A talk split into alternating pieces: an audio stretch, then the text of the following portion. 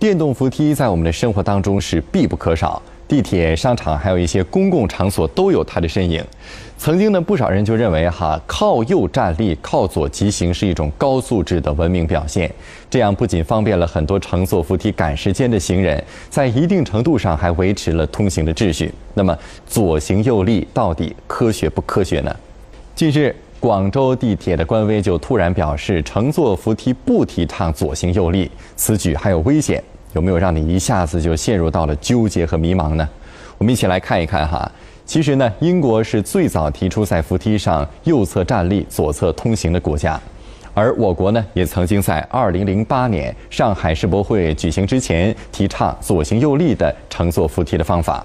在2015年的时候。武汉文明办也提出了将推广右边站立、左边疾行等文明乘梯方法，但是，一组国内的某地铁统计的数据却显示，在地铁扶梯的维修保养盘点当中，发现约百分之九十五的扶梯右侧梯级链明显比左侧要磨损严重，导致梯级轻微的倾斜，梯级两侧的挡板及梳齿板磨损加剧。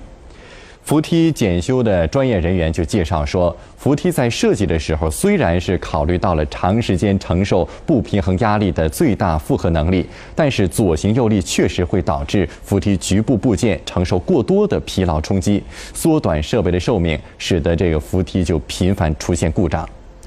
权威部门。发布的安全提示当中，也就提出自动扶梯留出一侧通行并不科学，而且在扶梯上走动很不安全，建议乘客在扶梯上尽量不要行走，一级扶梯的台阶上最多就站两个人。